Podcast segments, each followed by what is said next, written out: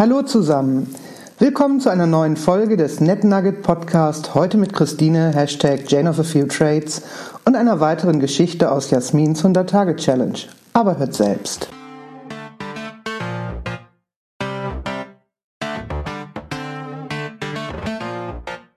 Kein Netz. Der Super-GAU für ein digitalisiertes Schreibprojekt wie dieses ist kein LTE, kein G, kein E, nicht mal ein nano kleines Knötchen von Verbindung zu meiner Leserinnenschaft, kein Freelan nirgendwo, nur McGonagalls Vertretung und ich.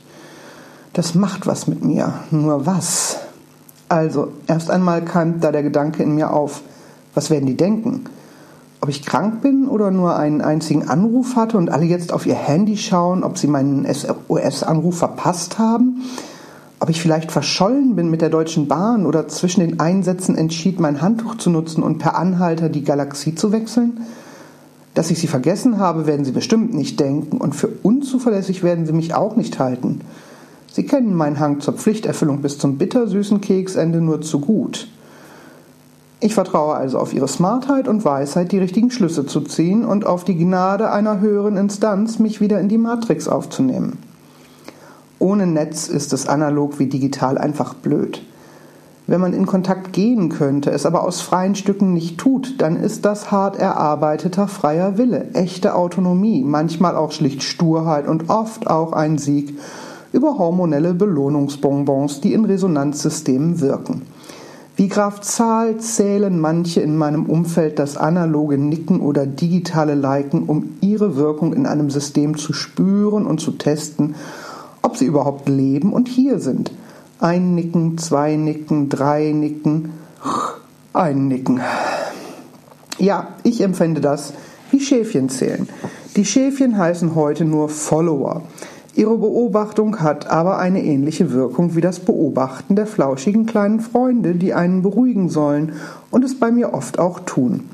Man fällt in einen entspannten Zustand und ist mit sich und der Welt völlig im Einklang. Prinzipiell finde ich das ja gut, so eine Art der Meditation. Aber was, wenn ich Trash von mir geben möchte, der in mir in der Netzlosigkeit aufkommt. Wer wird mir da zunicken, damit ich wieder geistig einnicke? Da droht ja die Gefahr, mich selbst reflektieren zu müssen. Oh. Tja, Pech für euch, dass ich nun offline vor mich hin fabuliere, ohne die zeitnahe Erwartung irgendeiner digitalen Regung von euch, die mich hormonell belohnen könnte. Ich persönlich nutze die Netzwerke zum Rangeln und zum Kuscheln. Als älteste von Vieren hat man das gelernt. Testosteron als Wettbewerbshormon und Oxytocin als Kuschelhormon abwechselnd zu spannenden Cocktails zu mischen. Da kann ein Nicken tatsächlich bei mir auch geradezu Widerstand auslösen, wenn es zu schnell oder an der falschen Stelle kommt. Ich bin eher der aushandelnde und überzeugende Kommentartyp. Manche Menschen kommen mir da vielmehr wie die Wackeldackel neben dem obligatorischen Hut auf der Kofferraumablage in einem bestimmten Autotyp in den 1960er Jahren vor. Das kommt nun dabei raus, wenn ich offline schreibe, jenseits der Matrix, out of the box.